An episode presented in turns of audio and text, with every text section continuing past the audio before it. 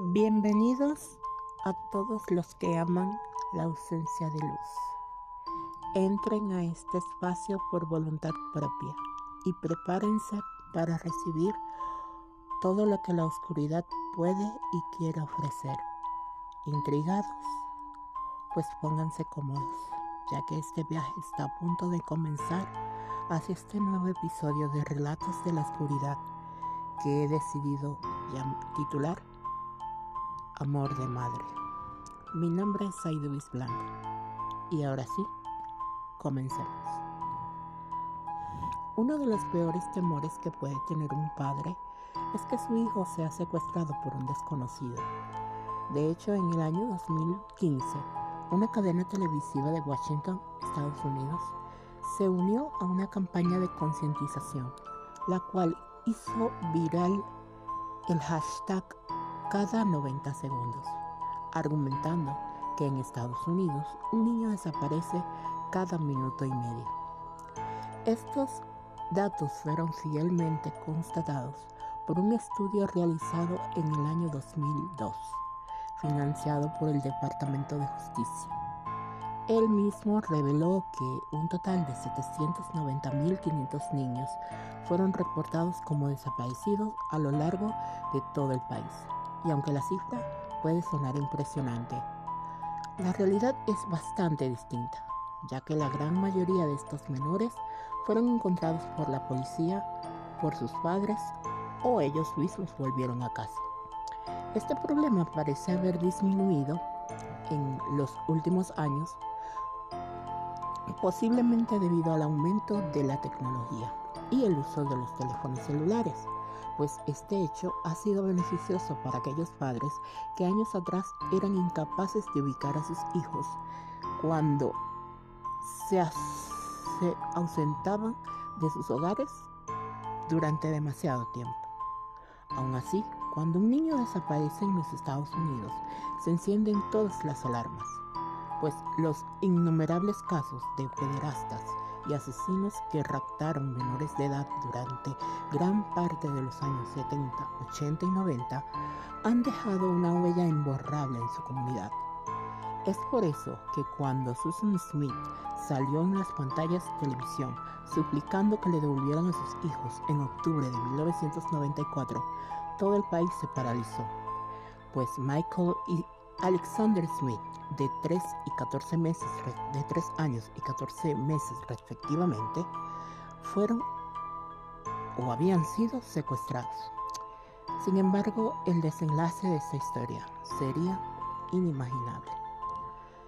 La noche del 25 de octubre de 1994, en Union, California del Sur, el 911 recibió la llamada de un joven que alertaba a la policía del secuestro de dos niños pequeños. Susan Smith, de 23 años, la madre de los menores, había golpeado la puerta de su vecino para pedir ayuda, mientras varias patrullas se dirigieron al lugar. Smith describió al sospechoso como un hombre de raza negra, de unos 30 o 40 años y aproximadamente de un metro ochenta de estatura. Según sus declaraciones, ella se detuvo en un cruce con luz roja cuando el individuo entró a su vehículo y la amenazó con una pistola. Condujeron un par de kilómetros hasta que éste la obligó a bajar, y antes de que la mujer pudiera abrir las puertas traseras para sacar a sus hijos, que se encontraban sentados en sus sillas para bebés, el sujeto aceleró y se dio a la fuga. Smith corrió hasta la casa más cercana, y los habitantes de la misma fueron quienes hicieron la llamada al 911.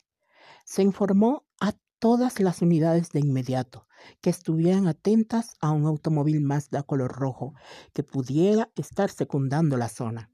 Los, los oficiales peinaron la franja boscosa y recorrieron las carreteras, con la esperanza de que el secuestrador hubiese dejado a los niños abandonados en algún lugar. Pero todo fue inútil.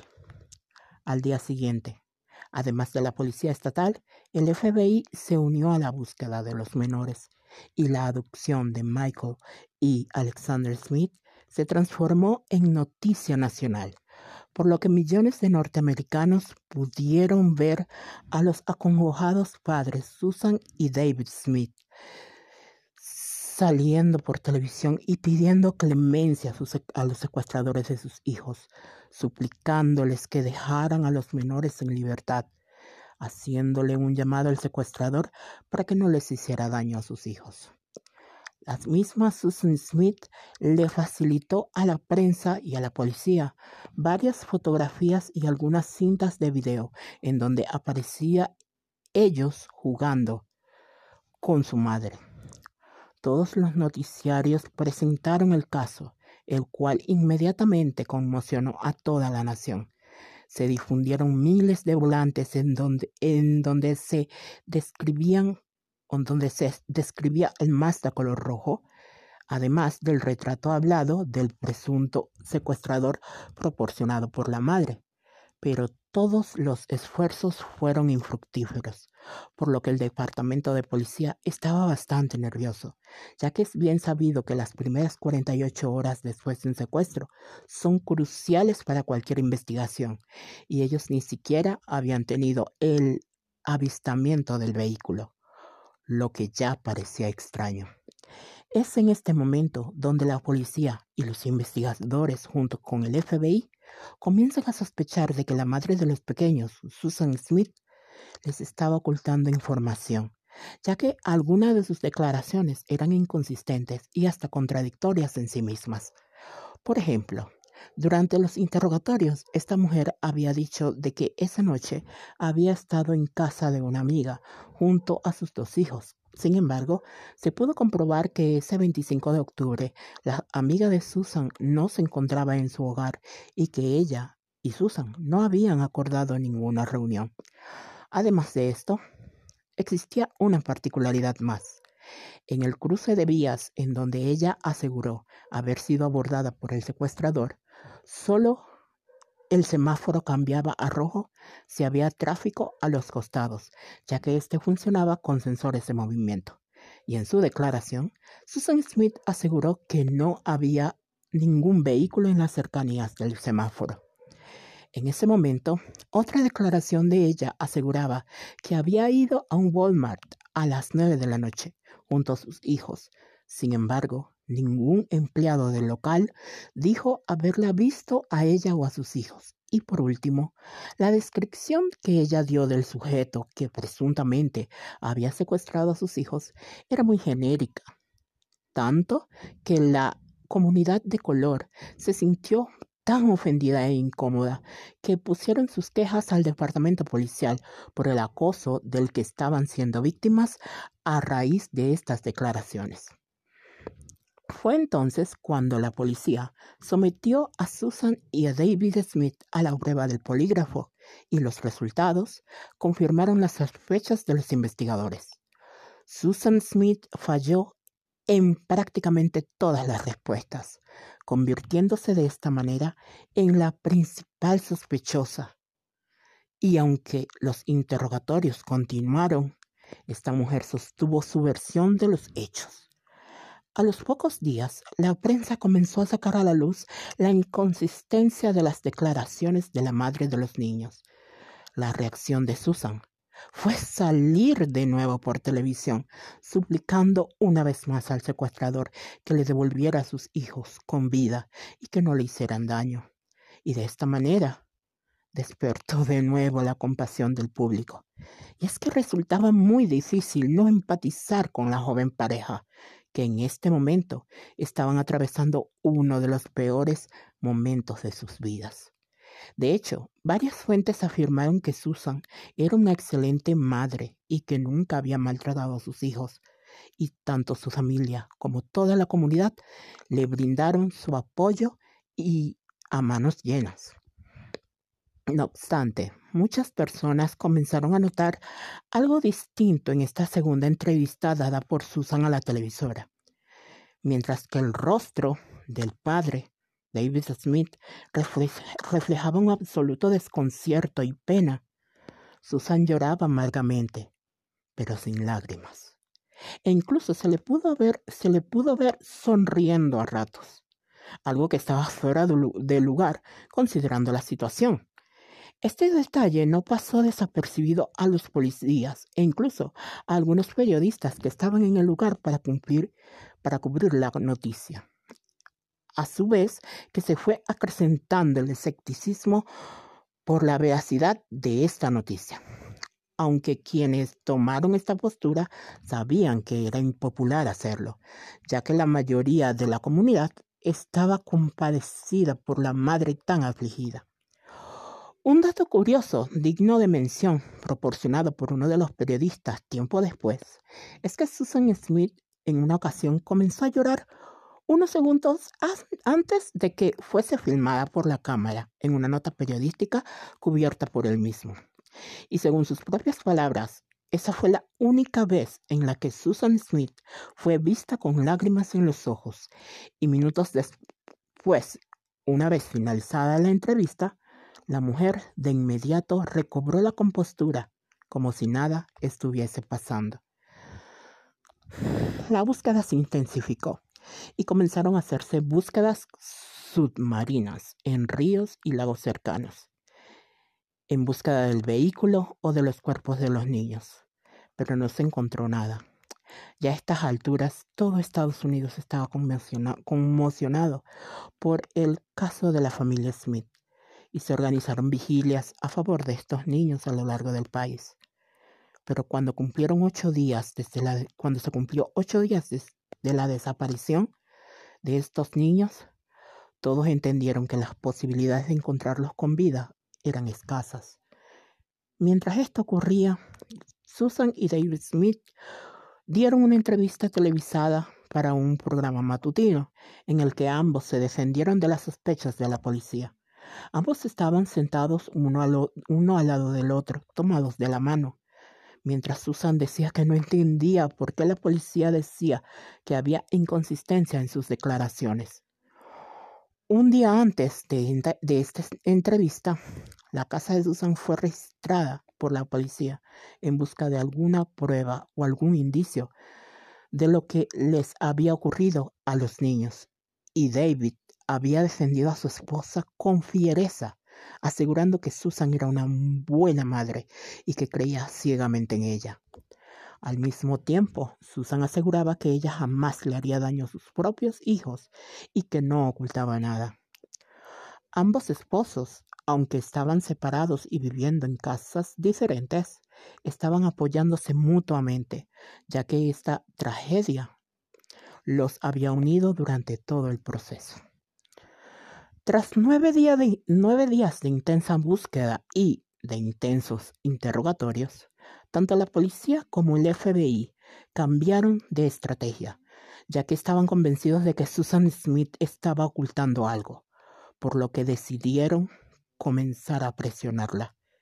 Y después de un tenso interrogatorio, la verdad salió a la luz, pues la mujer se desmoronó y confesó un crimen monstruos.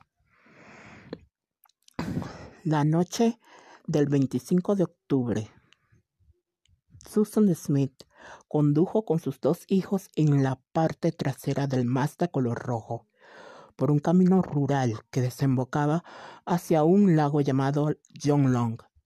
Los niños iban sentados en sus respectivas sillas para bebés, asegurados con los cinturones de seguridad. Susan se dirigió a la rampa para botes.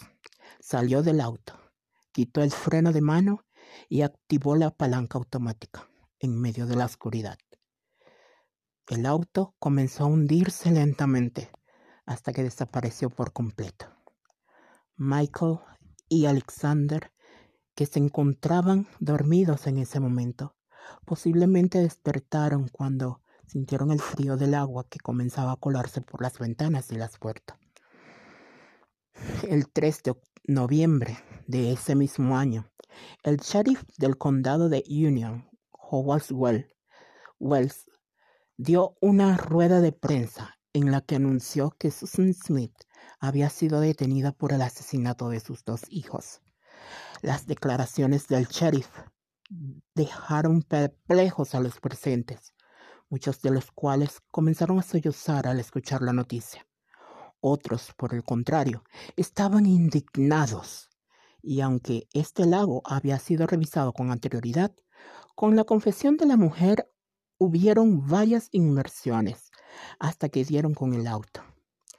Uno de los buzos asignados dijo que él pudo vislumbrar una de las manos de los niños apoyada en uno de los vidrios cuando finalmente encontraron el auto hundido.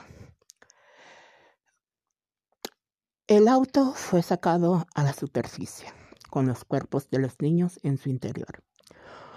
Posteriormente, los exámenes forenses revelaron que los niños estaban aún con vida cuando su madre los dejó hundirse en el lago. Ambos niños murieron ahogados. Y de esta forma, Susan Smith pasó de ser la víctima de, de ser la víctima de una tragedia a ser una de las mujeres más odiadas de Estados Unidos. Sin embargo, la pregunta que rondaba en la cabeza de todos los que escucharon sobre este espantoso crimen era ¿por qué? ¿Por qué ella lo hizo? ¿Por qué esta mujer acabó con la vida de sus dos hijos? Muchas personas que la conocían no entendían qué había pasado, ya que sus vecinos y amigos más cercanos la describieron como una mujer alegre, extrovertida, buena vecina y sobre todo buena madre. Sin embargo, a pesar de las apariencias que ella demostraba, su vida era más tormentosa de lo que su entorno podía imaginar. Susan Smith nació en Union el 25 de septiembre de 1971. Era la hija menor de tres hijos. Lo único que se sabe de su infancia es que era una muy buena estudiante y que a la edad de siete años vio cómo sus padres se divorciaron y tres semanas después del divorcio, su padre se quitó la vida por un disparo en la cabeza. Aquello le marcó de forma profunda, convirtiéndola en una chica retraída. Unas semanas después, la madre de Susan, Linda, contrajo nuevas nupcias con un hombre llamado Beverly Russell. Y como este hombre era un empresario adinerado, luego de la boda toda la familia se mudó a, un una elegante casa ubicada en un exclusivo barrio de Union. Y aunque la madre de Susan pensó que ese cambio sería beneficioso para sus hijos, para Susan fue algo desastroso y vertiginoso. A la edad de 13 años y sumida en una gran depresión, Susan intentó quitarse la vida ingiriendo varias pastillas. Sin embargo, al poco tiempo se recuperó completamente y continuó con sus actividades de forma normal. Era una alumna aplicada de buen rendimiento y relativamente popular en la escuela. A pesar de esto, a la edad de 16 años, ella denunció a su padrastro por abuso sexual. Y aunque este hombre fue alejado de la casa y ella fue sometida a varios interrogatorios psicológicos, finalmente todo quedó en nada. Y en poco tiempo, Beverly Russell regresó a casa sin ningún tipo de problema legal en su contra. Y la madre de Susan, a pesar de saber la situación y sentirse avergonzada por lo que ocurría en su hogar, nunca puso fin a su matrimonio, pese a que los abusos hacia Susan continuaron por muchos años. De su vida sentimental se puede decir que Susan mantuvo varias relaciones sentimentales durante su adolescencia, con distintos hombres, pero ninguna de ellas prosperó. A la edad de 17 años quedó embarazada. Sin embargo, se practicó un aborto. A la edad de 18, intentó quitarse la vida por segunda vez. Sin embargo, pese a sus problemas emocionales, era una chica ambiciosa y trabajadora. Se sabe que en cada trabajo que tenía lograba un ascenso gracias a su desempeño laboral y también gracias al hecho de que era una manipuladora. Fue en ese tiempo cuando empezó una relación con David Smith, un compañero de trabajo. Su relación se fue afianzando hasta que el 15 de marzo de 1991 contrajeron nupcias y poco después ambos se convirtieron en padres por primera vez con el nacimiento de su primogénito, Michael. Ellos eran una pareja joven y, a simple vista, parecía que tenían un futuro prometedor, pero la realidad era muy distinta. Al poco tiempo de casados, David se sentía muy incómodo y furioso, porque Susan malgastaba el dinero que entraba en casa y porque la suegra de él se entrometía en demasía en su matrimonio con Susan. Aunado a ello, David se enteró que Susan le era infiel y aunque él se marchó de casa en varias oportunidades, siempre terminaban reconciliándose, por lo que él siempre regresaba. El nacimiento de su segundo hijo, de nombre Alexander, en 1993, parecía una luz de esperanza para la familia. Pero tres semanas más tarde, David se marchó de casa arrendando un departamento cerca de la casa familiar. No obstante, la separación fue relativamente amistosa. David podía visitar a sus hijos cuando quisiera y Susan no ponía reparo, reparos u, obstáculos cuando él quería pasar un poco más de tiempo con sus hijos, por lo que sus niños estaban bien atendidos y disfrutaban del cariño de ambos padres. Poco después, Susan consiguió empleo en una fábrica textil, la cual era una de las más grandes de la zona, llamada Conso, desempeñándose como secretaria ejecutiva, luego de ser ascendida del área contable. Allí conocería a un hombre de 27 años llamado Tom Finley, el hijo del dueño de la empresa uno de los solteros más cotizados de Union. Además de su fortuna, este chico era conocido como un hombre carismático y galante, por lo que Susan no dudó en utilizar sus encantos para seducirlo, hasta que en enero de 1994 comenzaron a salir. En un momento en el que ella y David estaban en proceso de reconciliación. Sin embargo, ella terminó pidiéndole el divorcio dos meses después. Susan estaba totalmente entusiasmada con su nuevo amorío. Pero el 17 de octubre de ese mismo año, todo acabó. Tom Finley le envió una carta a ella donde le explicaba sus motivos para dar por terminada la relación que tenía, que tenían ambos. Un fragmento de esta carta dice textualmente de la siguiente forma. Es inteligente, bella, sensible y tienes un montón de otras cualidades, maravillosas cualidades. Y estoy segura de que harás feliz a cualquier hombre siendo su mujer. Pero, pero lamentablemente ese hombre no soy yo. Hay cosas en tu vida que no son para mí. Y sí, Estoy hablando de tus hijos. Estoy seguro de que son muy buenos chicos, pero no importa cuán buenos sean. El hecho es que yo no deseo tener hijos. Estos sentimientos podrían cambiar algún día, pero lo dudo. Con todas las cosas que pasan en el mundo hoy, no tengo deseos de traer otra vida a él. Y tampoco quiero ser responsable de la vida de, de los hijos de otros pero estoy muy contento de que haya gente como tú que no sea tan egoísta como yo. Esta carta resultó ser devastadora para Susan y ella no tardó en reaccionar. Lo enfrentó y quiso encontrar la forma de retomar contacto con él. Pero el joven simplemente la ignoraba. El día 25 de octubre se retiró temprano del trabajo y pasó a buscar a sus dos hijos a la guardería. Se juntó con un amigo y le contó acerca de su ruptura amorosa. Mientras conversaban en un estacionamiento, ella le pidió a este hombre que cuidara de sus hijos por unos minutos para hacerle una visita al joven ex amante en su oficina. Pero en cuanto éste la vio llegar, la despachó rápidamente.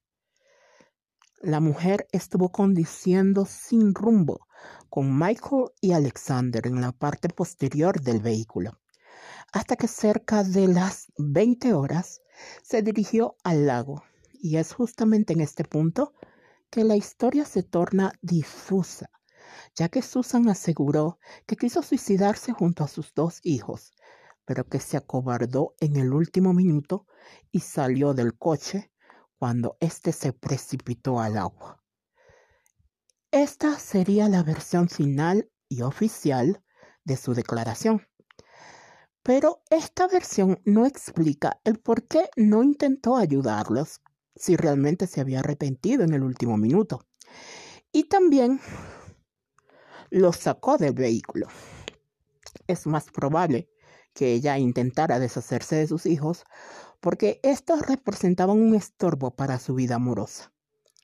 Susan, una mujer depresiva que había experimentado diversos sucesos traumáticos, traumáticos, era una mujer que si bien es cierto sufría de carencias afectivas, también era manipuladora, mentirosa, narcisista y excesivamente dependiente de sus relaciones amorosas, a tal grado que estuvo dispuesta a engañar a todo el país, inventando la historia del supuesto secuestro, esperando salirse con la suya.